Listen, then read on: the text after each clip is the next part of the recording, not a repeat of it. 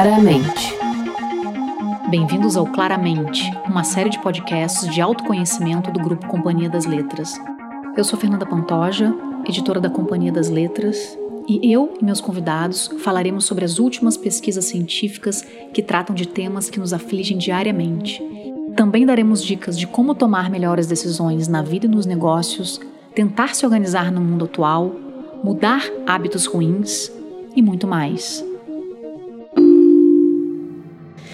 No programa de hoje, eu e meus convidados falaremos sobre a importância do foco em todos os aspectos da vida. Eu vou começar contando uma história de forma bem resumida que o Charles Duhigg, autor do nosso best-seller Poder do Hábito, conta no seu último livro Mais Rápido e Melhor. A história é sobre a queda do voo 447 da Air France, que partiu do Rio de Janeiro com destino a Paris, com 228 passageiros. Várias pessoas investigaram as caixas pretas do avião, para entender como aquele avião caiu em alto mar. E já sabe-se que ele caiu por falta de atenção. O Charles conta com muito mais detalhe o que aconteceu naquele voo fatídico. O avião estava no piloto automático. Na verdade, o piloto ele só está ali na, na hora da decolagem e da aterrissagem. O, durante oito minutos que o piloto, na verdade, faz alguma coisa, o resto o avião entra no piloto automático. Então estavam bem tranquilos, eu acho que já tinha quatro horas de voo. E o que aconteceu? Os tubos de pitores medem a velocidade do avião. E algumas vezes entram cristais de gelo nesse tubo. E aí a medição da velocidade do avião é interrompida. Nessa hora, há um apito na cabine e os pilotos tem que tomar o controle do avião porque o avião sai do piloto automático porque o tubo de pitot congelou. Os pilotos, tranquilos, relaxados, ouviram um apito, plim. E, e agora? Eles saíram do momento de relaxamento e foram para um momento onde eles teriam que estar despertos. O que, que o piloto fez? Botou o avião, o, o nariz do avião para cima naquela situação ele não deveria ter feito, porque o avião, quando você coloca o avião do avião pra, o nariz do avião para cima, o, o avião começa a entrar em stall, ou seja, ele perde a estabilidade. E quando ele perde muita estabilidade, muita estabilidade, o que acontece é que ele cai. E aí começou a apitar: stall, stall, stall, o avião tá em stall. E ele, em vez dele colocar o nariz do avião para baixo, ele continuou botando o nariz do avião para cima. E aí as, as pessoas estavam vendo a caixa preta não estavam entendendo, mas por que, que ele continuou colocando o nariz do avião para cima? Por quê? Porque ele estava focado na tela que mede se o avião está com a asa um pouquinho para a direita ou para a esquerda. Ou seja, ele estava focado numa tela que estava na frente dele, ele focou no lugar errado. E aí o copiloto chegou e viu o que, que você está fazendo, o que, que você está fazendo. Isso, eles estão na caixa preta, né? O diálogo entre os piloto, copiloto, comandante acordou, estava dormindo, veio. E ele continuava colocando o nariz do avião para cima. Chegou uma hora que não tinha mais o que fazer o avião caiu como uma pedra num poço, como diz o Charles. E aí eles chamam isso, os psicólogos chamam isso de restrição cognitiva. Por quê? Você sai do momento de relaxamento para um momento que você tem que ter muita atenção, você foca no lugar errado, você acaba, fo acaba focando onde é mais fácil você focar. O que, que era mais fácil para o piloto focar? Naquela tela que tinha na frente dele que mostrava que o avião estava um pouquinho para a direita. Então, a questão toda do voo 447, que matou 228 pessoas, tem a ver com falta de atenção. E para conversar sobre foco, temos aqui hoje Thaís Pegoraro, empresária, montanhista e recordista brasileira da escalada dos sete maiores cumes de cada continente, incluindo o Everest. E Flávia Feitosa Santana, psicóloga e professora da Casa do Saber e da ISPM. Oi, Thaís. Oi, Flávia. Olá. Muito Olá. obrigada pela presença de vocês aqui hoje. Obrigada, é um prazer. Prazer é meu também. Primeira pergunta que eu vou fazer vai ser para Thaís. Depois dessa história triste do voo da Air France, eu queria saber de, vo de você, Thaís, que é uma montanhista experiente, qual é, qual é a importância do foco no momento da escalada? Qual é a tua estratégia? Já aconteceu algo parecido com você ou com alguém próximo de você?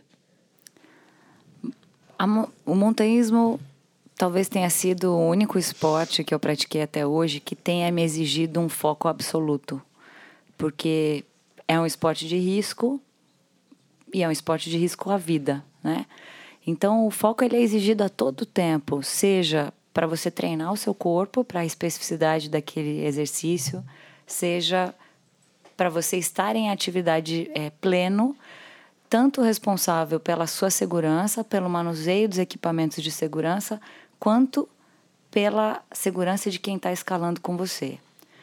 Que é um esporte que não se pratica sozinho, né? Raras, raras as histórias de, de voos solos aí é, na escalada. E eu me identifico com essa questão de você estar em relaxamento e, e ter que sair dessa situação fisiologicamente, mentalmente, emocionalmente, porque em muitas circunstâncias da escalada em alta montanha, né, que é uma das, das práticas dentro do montanhismo, você eh, tem que deitar e descansar na hora que é mais propícia e não necessariamente na hora que seu corpo pede ou quando é noite. E rapidamente, muitas vezes, começar a voltar a escalar é, com a atenção plena e absoluta naquilo, é, sendo que muitas vezes a sua fisiologia ela não está preparada para aquilo, o corpo demora a entrar nesse estado, é, você enfrenta uma letargia, uma resistência até a entrar em atenção plena. Então eu me identifico muito com isso. E aí existem algumas estratégias sim. Por exemplo, focar na cadência da escalada de quem está na sua frente.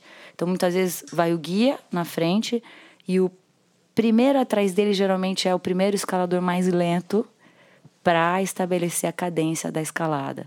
Principalmente quando envolve travessia em glaciar, que você precisa rapidamente criar essa cadência e perpetuar essa, essa cadência depois de 8, 9, 12 horas de escalada. Então, é uma meditação em movimento que exige atenção plena e que muitas vezes você não escolhe o momento do dia ou da noite em que isso vai acontecer.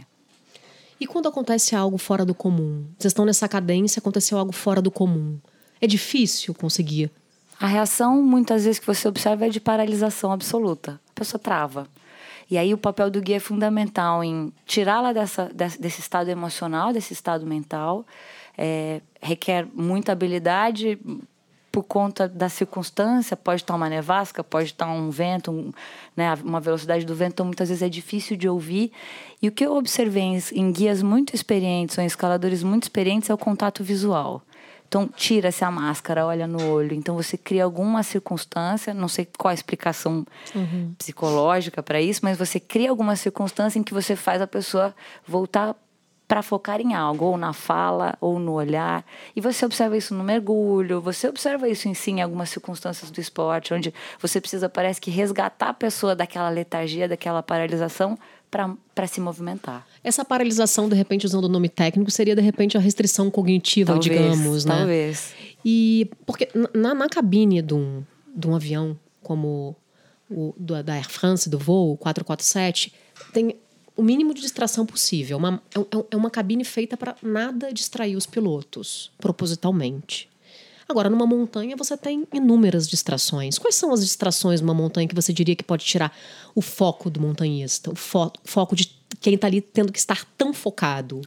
Barulhos inesperados, é, é, avalanches, quedas né, em, em, gretas, que são aquelas, aquelas valas que separam um bloco de gelo do outro, muitas vezes coberto por neve, a queda de um companheiro, a paralisação repentina de um companheiro que trava a corda, porque todo mundo está escalando encordado e faz você sair daquele estado.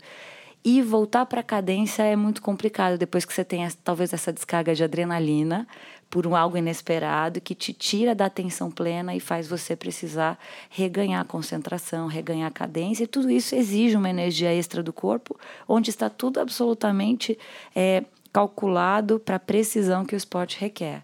Então, é dispêndio de energia. Eu, por exemplo, sofri uma queda. Interessante eu ter lembrado disso. Meu projeto Sete Cumes ele começou com um fracasso, uma queda é, no Aconcagua, a 312 metros do cume. Eu já tinha escalado quase que 16 dias. E aquela queda me tirou é, da vitória, da conquista de chegar ao cume e descer, porque eu não consegui retomar o foco Olha. na minha escalada.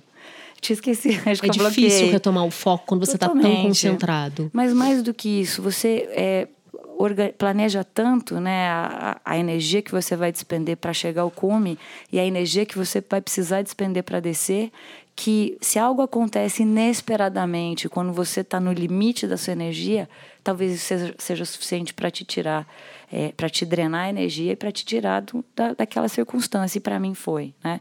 Eu gastei muita energia numa adrenalina desnecessária, porque não aconteceu nada grave que pudesse justificar isso. E não conseguir é, recuperar essa energia para justificar a minha volta em segurança. Então, entre continuar a qualquer preço, de repente precisar me medicar no cume para poder ter energia para voltar, eu preferi parar ali e voltar e rever o meu planejamento, inclusive mental e emocional, para o que era esperado, que era um preparo para Everest, onde o Aconcagua era só uma das etapas. Flávia, você tem alguma coisa a comentar sobre a fala da Thaís? É, o que a gente vê aqui é essa questão da importância do foco e, e da importância de construir outros focos também. Eu acho que é, isso, isso fica muito claro. Porque o que acontece? Uh, focar significa que a gente está gastando a nossa energia numa determinada coisa. E quando a gente está decidindo por algo, nós estamos decidindo também por algo que nós não vamos fazer. Que é exatamente isso que ela, que ela acabou de colocar. Quando ela toma a decisão de que ela não vai subir, ela toma a decisão de não atingir, porque ela está ganha por um lado e perde por um outro. Mas, assim, é o que a gente poderia pensar aqui. Poxa, será que ela poderia ter conseguido? Será que ela. O que, que poderia ter acontecido? Não importa, na verdade, né? Importa que ela tomou uma decisão e essa decisão foi a decisão importante a ser tomada. Mas, se ela não tem esse estado de consciência de qual que é o foco dela, nesse caso foi de voltar viva, ela. Acontece o que acontece lá no Everest, muitas vezes. As pessoas não dão conta da emoção e não conseguem tomar a melhor decisão.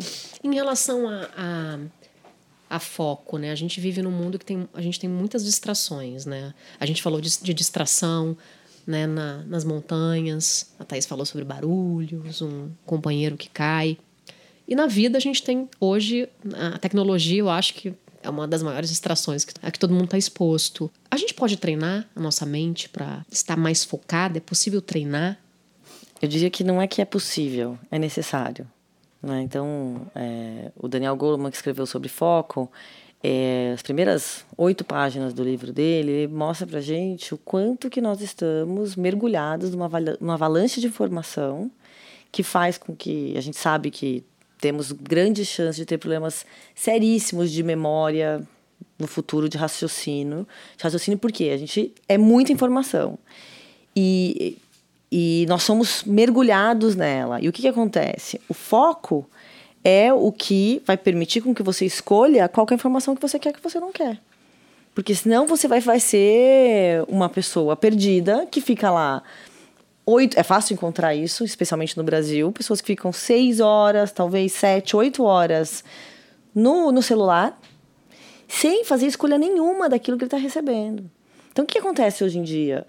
É, o maravilhoso do mundo é que a gente tem um monte de informação disponível, a gente pode navegar por diversas coisas. Só que isso requer da gente a ampliação da nossa capacidade de escolha. Né? Então, antigamente. onde focar, no então, caso. Antigamente, você não tinha muitas outras possibilidades. Tinha poucos acessos, pouco acesso a livro, poucas possibilidades, poucas possibilidades, inclusive, de escolha do que você vai fazer da sua vida. Hoje em dia, a gente tem todas as possibilidades. E, portanto, a gente tem a responsabilidade. E foco é uma questão de responsabilidade. É a gente escolher o que a gente vai fazer, o que a gente não vai fazer. Aonde que a gente vai colocar nossos holofotes. E quando a gente está falando de foco, a gente está falando de um negócio que é liderança. Né? A gente está falando do quê? Foco é assim, autoliderança, são as escolhas que você vai fazer. Então, as escolhas do que foi um projeto de fazer sete cumes. Né? Tem uma série de coisas que você deixou de fazer. Com certeza. Só que se você tem clareza do seu foco, tá tudo claro. Então, assim, quem mais estuda foco hoje em dia são os psicólogos positivistas. E o que, que, eles, o que, que eles mostram? O foco positivo, ele tem efeito sobre a intensidade, a frequência dos seus comportamentos e eu incluo a direção. Porque se você sabe o que você quer, isso determina, isso na vida profissional. Se você sabe o que você quer, isso determina com quem você vai tomar café da manhã, com quem você vai almoçar, quais são as reuniões que você vai, quais são os livros que você vai ler. Então, o foco, ele altera totalmente o seu comportamento. Então, assim, nos dias de hoje, é quase que imperdoável você não ter clareza de para onde você tem que para onde você quer ir. Eu digo que assim, você se torna um barco da deriva. Só que o barco à deriva, nem o mar sabe o que está fazendo com ele. Então a gente tem que, encontrar. O, o, foco é encontrar a nossa vela. E não é um foco que ele acontece hoje, é uma decisão hoje que vai ser pro resto da sua vida. Não. Você estabelece milestone, sabe? Assim, os, as etapas. E você vai transformando isso, mas você conquista muita coisa quando você sabe para onde você quer ir. Eu acho que quando a gente fala em foco, é, hoje em dia a gente fala foco essencial para quê? Foco essencial para você ter resultado, você tomar melhores decisões, decidir o que você vai fazer na sua carreira, você é, realizar um projeto. Eu acho que foco é a essência, né? Você precisa de foco numa montanha, mas você fez um treinamento árduo. Sim. É curioso que uma coisa é você falar sobre foco sem que isso se torne uma absoluta necessidade para você equacionar suas tarefas. Outra coisa é você viver o que é o foco e começar a entender que sem isso você realmente não alcança nenhum objetivo, muito menos num grande objetivo. Então, costumo dizer que é, eu não treinei o foco antes do projeto, mas ele se tornou absolutamente imprescindível para o projeto acontecer. Então, eu fui viver o foco. Fui viver o foco, eu fui viver o que era planejamento, eu fui viver o que era determinação e eu fui viver o que era consistência de tudo isso acontecendo todos os dias. Né? As, as pessoas me perguntam qual foi a parte mais difícil do meu projeto e a parte mais difícil do meu projeto era quando eu estava fora da montanha. Era o todo dia. Era o todo dia ressignificar o propósito do que eu estava fazendo e determinar o foco para que aquele dia então eu abrisse mão do shopping, da reunião extra, do cliente adicional, da visita à família, do que quer que fosse, né, que é parte da nossa vida, para fazer quatro coisas durante um ano e nove dias, que foi o tempo desse recorde: dormir, comer, treinar e trabalhar. E por que que eu consegui fazer isso? Porque eu sabia que não era para sempre. Eu sabia que era um ciclo, um ciclo de alta performance que era demandado para alcançar uma coisa que eu queria muito. Mas antes de tudo, você não tem foco se você não tiver prioridade, você não tem prioridade se não, não existe algo que você quer alcançar.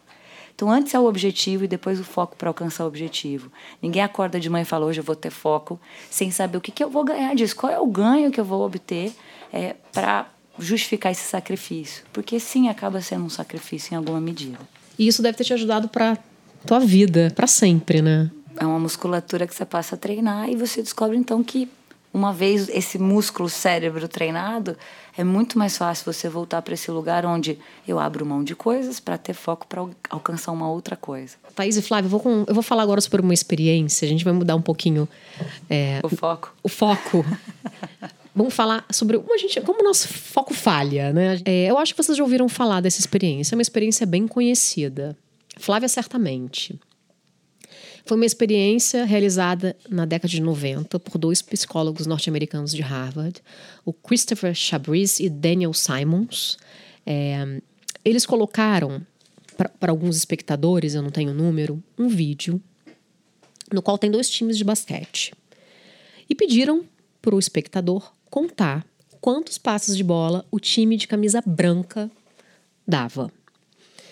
E na metade do filme, na metade do jogo, acho que não era um jogo, uma partida inteira, na metade do filme entrava um gorila, olhava para a câmera e batia no peito e saía.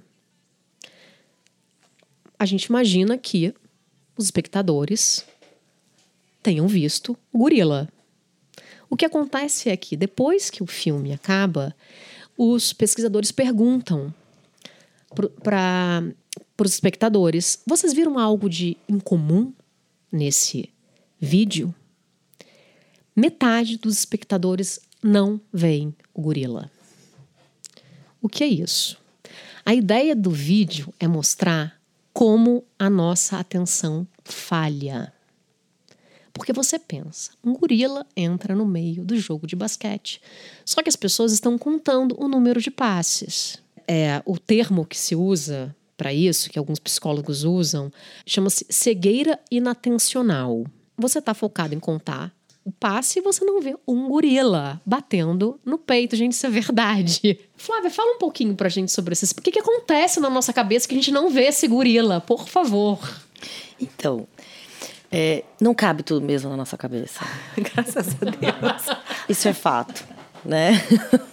então, assim, a gente tem é, uma capacidade é, de, no, de, de, não notar coisas que acontecem. É, o que, que, é importante disso? Assim, primeiro é que assim, nós não vamos dar conta de tudo, a gente tem que fazer escolha. A pessoa que não consegue escolher, ela não vai conseguir fazer bem feito as coisas que ela está se propondo a fazer. A outra questão é, é que eu acho que é o mais sério disso. É, é a nossa capacidade é limitada, mas o que que a gente está perdendo que a gente não pode perder? Esse que é o principal treino, porque assim, já perdeu um monte de coisa. Então eu estou concentrada numa coisa, para que eu consiga fazer isso direito, eu estou escolhendo um monte de coisa que eu não vou fazer. E isso pode ser numa experiência como essa, mas na própria experiência do, do alpinismo, tem um monte de coisa que você não viu acontecer nesse um ano e, e nove dias. O nosso Passou cérebro escolhe, o nosso, o nosso cérebro escolhe. Ele escolhe onde ele vai focar, porque ele não vai dar conta de tudo. Só que tem coisas que podem ser importantes que é o que acontece lá na cabine. Na cabine, né? Dá e é o que aconteceu no Everest duas semanas atrás. Então eu tô lá em cima, tô tão focado em chegar lá no cume que eu não tô percebendo que eu tô ficando lá mais horas do que eu poderia. É porque a gente tá falando. O ouvinte, de repente, não sabe é. o que aconteceu no, no. O que aconteceu no Everest? Thaís, você que é uma montanhista. Aconteceu uma temporada. Tem a ver com foco? Porque a Flávia tá, tem a ver com foco. Tem a ver com decisões. Decisões. E priorizações. E, obviamente, o, o, o foco que você está dando para o que aquela expedição representa e o que aquele, aquelas variáveis representam. Então, talvez é, tenha sido a temporada mais trágica do Everest desde 1996. Muitas mortes, muito além da média anual. Salvo engano, foram computadas 11 mortes no total. A média histórica é no máximo 6 é, por vários fatores. Sim, uma temporada climática mais é, severa, uh, sim, um excesso de montanhistas para além, talvez, do seguro. Uh, mas, mais do que isso, existem vários artigos que comprovam decisões erradas por foco errado na escalada. Então, das 11 mortes, três ou quatro foram por questões realmente relativas à montanha, né? É, a, ao perigo da montanha, à exposição é, excessiva. Agora, o resto todo poderia ter sido evitado por priorizações diferentes, por um foco diferente, pelo fo pela definição do que é o sucesso da expedição. Então, o que, que é o foco que eu dou para chegar no cume? Né? Qual a importância que isso tem? As pessoas poderiam ter voltado? Muito antes. Ah, tá. Talvez nem ido para um dia de ataque ao cume. Então, é muito leviano dizer que o Everest é perigoso e mata muita gente. Né? Que decisões foram tomadas, qual era o foco de cada pessoa ali, é, qual era o significado de sucesso e de chegar no cume. Então, essa é a avaliação que eu faço. Muita coisa deixou, passou despercebida dessas pessoas que, que poderia estar na pauta se houvesse um pouco mais de foco no objetivo é mais ou menos dizer que às vezes parece que pouco se aprendeu com acidente, com os outros acidentes, Perfeito. inclusive de 1996. Então assim, não tem nenhuma novidade de que aconteceu ali poderia acontecer. Agora, o que que as pessoas fazem?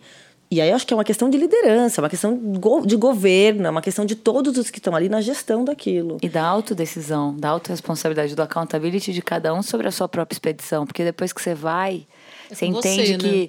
Você entende que sim, tem um líder, tem um Sherpa, tem uma estrutura, mas tem uma parte grande da decisão de prosseguir que é tua. E que você sabe muito antes de qualquer guia, né, por se conhecer, até onde você deve ir e deve seguir com aquilo. Né? Flávia, é, completando um, um, pouco do que você falou em relação à nossa capacidade cerebral, né? A questão da gente não, não enxergar o gorila no vídeo, é, de basquete, de um jogo de basquete. É, nosso cérebro ele é limitado, né? Nossa atenção é limitada e a gente, nosso cérebro foca no que ele acha mais importante. Muitas coisas que a gente faz no nosso dia a dia a gente faz no piloto automático porque nosso cérebro, senão nosso cérebro não aguenta né? Dirigir, às vezes você dirige no piloto automático, é, muitas coisas a gente faz no piloto automático. Isso é necessário, o nosso cérebro precisa ter um descanso. Só que muitas vezes ele coloca no piloto automático coisas importantes, a gente perde coisas importantes, porque o nosso cérebro não é perfeito, ele erra. É, e assim, aí há, tem uma outra experiência citada no livro Como Ter um Dia Ideal, também lançado pelo Objetiva, da Caroline Webb, que ela conta uma experiência engraçadíssima. Pra, ela cita uma experiência engraçadíssima para a gente entender como a gente entra no piloto automático de formas muito loucas. É, antigamente tinha as copiadoras nas empresas, né? uma experiência mais antiga, umas copiadoras né, nas empresas, ficava uma fila para as pessoas tirarem cópias, xerox. E aí ele falou assim, ela falou assim: você pega, né, a pesquisadora falou, você pega, vai para o final da fila, sai do final da fila e chega na frente da fila e fala assim: eu quero tirar uma cópia. Então ela pegou um, uma pessoa, falou assim: ele, essa pessoa foi lá para frente da fila, chegou para a primeira pessoa da fila: olha, eu tenho que tirar uma cópia. A pessoa da fila que estava em primeiro lugar da fila deu um espaço para a pessoa que chegou do final para tirar. O que acontece? A gente está no automático. É, ele não prestou atenção na pergunta. Porque, assim, por que, que a pessoa que estava no final era mais importante que ele? Tinha alguma prioridade? Era mais. Ele, tinha uma urgência? Ele falou: eu preciso tirar essa cópia. Me dá a sua vez, eu preciso tirar essa cópia porque eu tô com muita pressa. Não, ele, ele simplesmente falou: eu, eu preciso tirar uma cópia. É, ele, tinha, ele ia tirar uma cópia assim como todo mundo da fila. Então, é assim é o nosso piloto automático. Muitas vezes a gente está no restaurante e a gente nem ouve o que o garçom falou, a gente só responde sim, não. É mega automático. E, e muitos pesquisadores hoje em dia, o Goldman fala disso, o Charles Duhigg fala disso, a Carolyn Webb fala disso, que a gente tem como meio que tentar driblar esse automaticismo do cérebro. Né? É, às vezes com termos diferentes. É, o Charles Duhigg fala em em contar histórias. A gente né, contar histórias para nós mesmos. Modelos mentais. O Charles Duke fala em modelos mentais. É, você, Thaís, vai subir uma montanha. Você vai pensar, hoje eu vou subir essa montanha e vai ser assim. Primeiro eu vou para o acampamento base 1, depois eu vou almoçar, depois hoje o tempo está assim. É você contar a história do teu dia para você mesma. Porque quando acontece algo inesperado, você reage melhor e você consegue focar no que é realmente importante. Porque se você conta essa história, muitas coisas que de repente você não prestaria atenção, você vai prestar porque você já contou essa história para você. É, em relação ao, ao, ao teu filho, você você fala assim, cara, hoje eu quero chegar em casa e eu vou prestar atenção no, no, no que ele está falando na mesa. Ou eu vou, quando eu estiver cozinhando, eu vou prestar atenção no que ele está fazendo. Porque às vezes a gente se dá conta que a gente acabou a noite, acabou o dia, a gente não prestou atenção em um monte de coisa. Porque o nosso cérebro estava no automático. E quando a gente começa o dia ou na noite anterior contando histórias, o que ele chama de modelos mentais, é um bom exercício para a mente. A Carolyn Webb também fala, ela usa um outro termo, mas ela fala exatamente em, em priorizar, colocar prioridades para o teu foco. Onde eu quero que o meu foco esteja? Antes de uma reunião. Antes de uma reunião, eu quero falar isso na reunião, porque isso para mim é importante. Eu acho que meu chefe vai falar isso e eu acho que o certo é isso. O que pode acontecer? O que será que pode acontecer nessa reunião? Porque dependendo do que acontecer, você vai estar mais ou menos preparado e vai conseguir focar no que você queria. Então, a psicologia positiva, ela ela incentiva muito a gente a fazer isso ela diz que a gente tem que acordar e dormir, lembrando a gente aquilo que a gente quer e, e, e lembrando a gente aquilo que aconteceu de bom. Por quê? Essa história do foco, do objetivo, da meta, da clareza, daquilo que a gente deseja atingir, que vai alterar o nosso comportamento, que a gente vai estar dizendo para nós como que a gente quer fazer. Porque senão você corre o risco de, de reagir aleatoriamente. Você não tá, você tem que se preparar para poder dizer assim como que você quer escolher o que vai acontecer. Uh, isso tem a ver também, porque assim, o que, que acontece com a gente? Uh, nós somos seres egoístas, criados para sobreviver. Né? A gente diz que nós somos máquinas criadas pelos nossos genes para poder fazer com que eles sobrevivam. Então a gente tem uma tendência a reagir às coisas de maneira muito automática. Uh, e também tem uma questão do nosso cérebro, porque nós somos muito mais controlados, é, nós somos controlados pela nossa amígdala e pelo nosso córtex frontal. Só que nosso sistema nervoso ali, nossa, as nossas reações automáticas, elas foram criadas muito antes da gente ter o cérebro pensante. Então vai ter muitos momentos em que a gente vai ter reações é, à emoção, que diz respeito à nossa sobrevivência, que diz respeito a gente pode não estar tá entendendo exatamente quais são os nossos sentimentos, quais são as nossas necessidades, quais são as emoções que estão envolvidas e reage automaticamente a isso. E isso não é legal. Uma outra coisa que acontece também que é o seguinte: nós temos uma tendência a olhar para tudo que é ruim. Não tem jeito. Uh, se você fizer uma. Um, se você der um Google e põe lá é, emoções negativas, e aí você vê alguém chorando, alguém levando um susto, alguém com nojo, alguém com raiva. Você consegue discriminar essas faces muito facilmente. Se você coloca lá felicidade, alegria, é tudo a mesma carinha. A gente não discrimina. O que, que acontece com isso? A gente tem para a gente ter sobrevivido, a cara de nojo, a cara de raiva, a cara de medo, mais foi útil, porque ela salvou a gente de uma série de situações. Toda essa emoção que, que, que, que é responsável pelo nosso comportamento automático, ela invade, ela, ela invade a nossa, a nossa reação. E o que, que a gente precisa é dizer pra gente o que, que a gente quer. É mais ou menos aquela história do, do, do, de como funciona o nosso cérebro, né? A gente tem um sistema automático e a gente tem um sistema racional. Então a gente tem mais que, lento. Mais lento. E a gente tem que dizer para o nosso sistema racional como que a gente quer que isso funcione. Então a gente tem que dizer para a gente como que a gente quer que a gente se comporte. É, e, e, e, tem uma coisa muito importante, gente, que é o seguinte: não é só pensar dentro da nossa cabeça. A gente tem que escrever, a gente tem que desenhar o um mapa mental, a gente tem que falar, a gente tem que colocar para fora, isso tem que estar tá escrito. Né? Seu planejamento não estava na tua cabeça. E conforme você vai escrevendo, você vai construindo o planejamento. Você fez que... esses modelos mentais, esses planejamentos, eles foram muito úteis para você, certamente. Fiz um monte de coisa, mas talvez valha a pena compartilhar dois aspectos que fogem um pouco do trivial, né?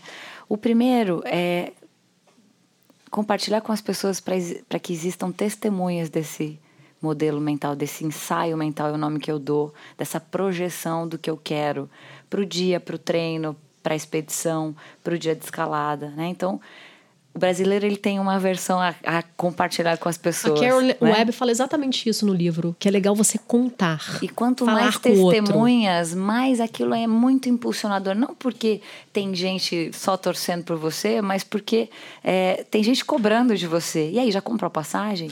E aí, já está pronta? E aí, já ganhou os 12 quilos? E aí, está comendo as 4 mil calorias por dia? E aí, o que, que, que você tem, pois, na sua dieta para você engordar? Então reverbera, né? E isso te traz de novo para fora do automatismo.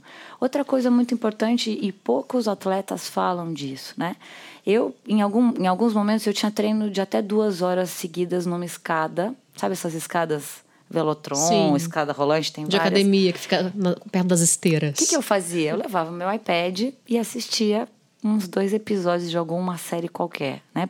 Para quê? Para o tempo passar, para eu entrar no automatismo. Não era na atenção plena, era no automatismo, para eu não perceber aquilo acontecendo, porque era ruim, era chato, era tedioso, era dolorido. E eu tinha um treinador à época do Rio, o Anderson Brandão, é, que se visse o, o iPad, ele tirava, ou ele me chamava a atenção e falava: quanto mais no automático você tiver para o seu exercício físico, menos o seu corpo está entendendo o estímulo. Que loucura. Então não é só no cérebro, é toda a fisiologia corporal. As células estão vivas, elas estão prestando atenção. Se você está ali no exercício físico, imaginando a situação que você vai viver, imaginando quanto vai ser exigido do teu corpo e você está na atenção plena daquele momento, você tem, provavelmente você acaba o treino mais exausto, mas com certeza aquele estímulo registrou, ficou mais registrado no teu sistema e quando aquele grupo muscular for exigido de novo para uma situação real, ele vai ser exigido numa outra potência e com uma outra memória do que é necessário entregar. Eu lembro que na, na academia os professores sempre falam, quando estiver fazendo abdominal, você tem que pensar no abdômen. É perfeito. Porque não é para você pensar, atualmente não pode estar devagando, você tem que pensar, focar no músculo que você está trabalhando, porque o resultado é muito melhor e é, e é real, de fato, né? É Quantos, é verdade. É, quantos corredores de rua você vê hum. correndo sem fone de ouvido e com fone de ouvido? Porque é dolorido. Agora, o cara que está sem o fone de ouvido, ele está na atenção plena. Ele está no foco total e absoluto naquilo que ele está fazendo e provavelmente esse é o único cara que entrou em flow. Vamos falar sobre flow agora, Thaís. Foi o seu é, gancho. É, meu gancho. Para a próxima pergunta. É, tem um, o psicólogo húngaro, o nome dele é muito difícil de pronunciar, eu não sei pronunciar. Mihaly Csikszentmihalyi. Ele criou o conceito de fluxo, em português, ou flow. A gente fala flow também muito, que é o estado mental em que a mente está altamente focada. A gente está totalmente imerso no que está fazendo. Eu acho que o montanhismo deve proporcionar muitos momentos de flow. E na vida eu acho que a gente pode pensar em alguns momentos de flow. Como é que é para você o flow, Thaís? É para mim é o nirvana. É o momento em que eu me sinto absolutamente conectada com o momento presente. As distrações, elas desaparecem a percepção cronológica de tempo evapora, então você pode ficar muito tempo naquela atividade sem se dar conta que passaram-se uma, duas, três horas. E não é na distração, não é no automatismo, é numa atenção plena. Então, por isso que dois esportes me trouxeram muito isso, a escalada e o kitesurf, né? São dois esportes que te demandam toda a tua atenção, porque se você prestar atenção num barco que passou, ou se você prestar atenção num pássaro que voa do teu lado, você se desconcentra daquilo e você cai. Então, talvez seja até é, uma jogada né, de estratégia, você está no esporte que te exige isso, por outro lado, também te possibilita esse, essa emoção, esse, esse estado mental de flow, que também você observa quando você é, é muito realizado na sua profissão, que também se observa numa mãe com, com um bebê, em algumas situações onde existe uma conexão plena a um propósito, a um objetivo e a um estado mental de, de atenção plena. Flávia, fala um pouquinho sobre o flow pra gente. Então, é, a história do flow é a história da gente estar tá realmente conectado com si mesmo. Né? A gente conseguir.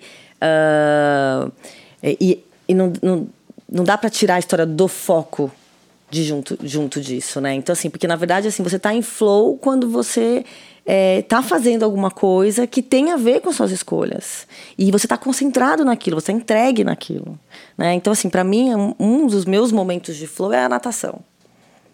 Né? Então, assim, a gente sabe que a natação hoje, ela tá ela é top na lista de encaminhamento psiquiátrico, de psicólogo, ela é top de meditação. Por quê?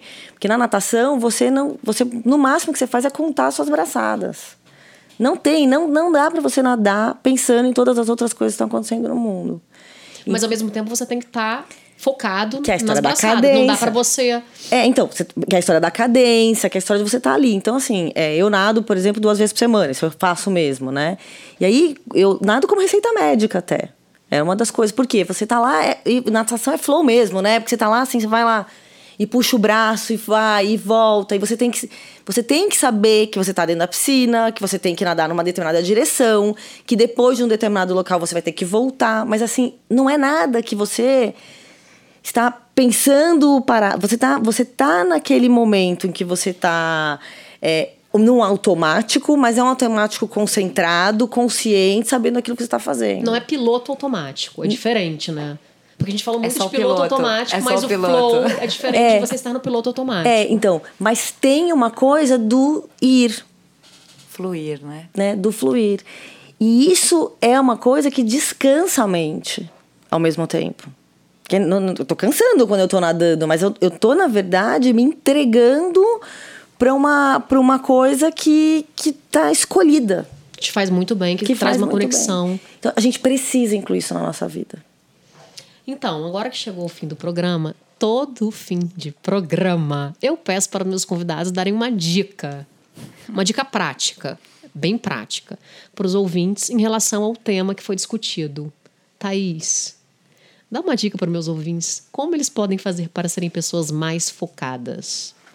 Sai da saia da inércia e vai descobrir do que você gosta de verdade. Porque eu tenho certeza que quando você descobre o que você gosta de verdade, o foco ele vem como uma consequência. Ninguém vai sair de casa para ter foco, mas para descobrir do que se gosta, aí o foco ele vai valer a pena. E você, Flávia? Planeje sua vida.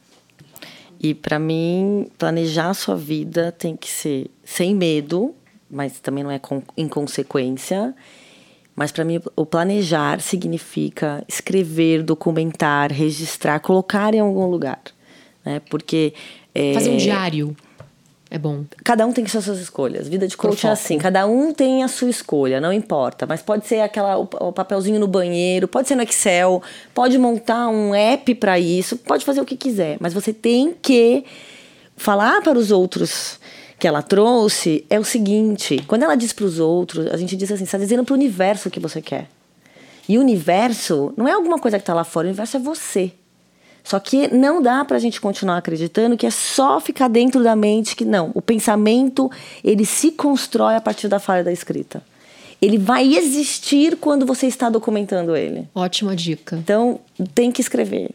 Muito bom. Thaís, Flávia, muito obrigada pela presença de vocês. Foi ótimo o nosso papo. É, Flávia, dá um contato para o nosso ouvinte, um contato teu para contato arroba flaviafeitosa.com. Perfeito, caso eles queiram falar um pouquinho mais de foco com você. Thaís, você tem algum contato? Uma página no Instagram, Facebook, Instagram? Thaís Pegoraro, arroba thaispegoraro.com. É, bom, se vocês gostaram, também podem mandar um e-mail para claramente companhiadasletras.com.br com críticas, dúvidas, sugestões e reclamações. E no link do episódio a gente vai colocar um, o nome autor dos livros sobre os quais a gente falou aqui, caso você se interesse por mais informações sobre foco. Gente, obrigada. Até a próxima. Até.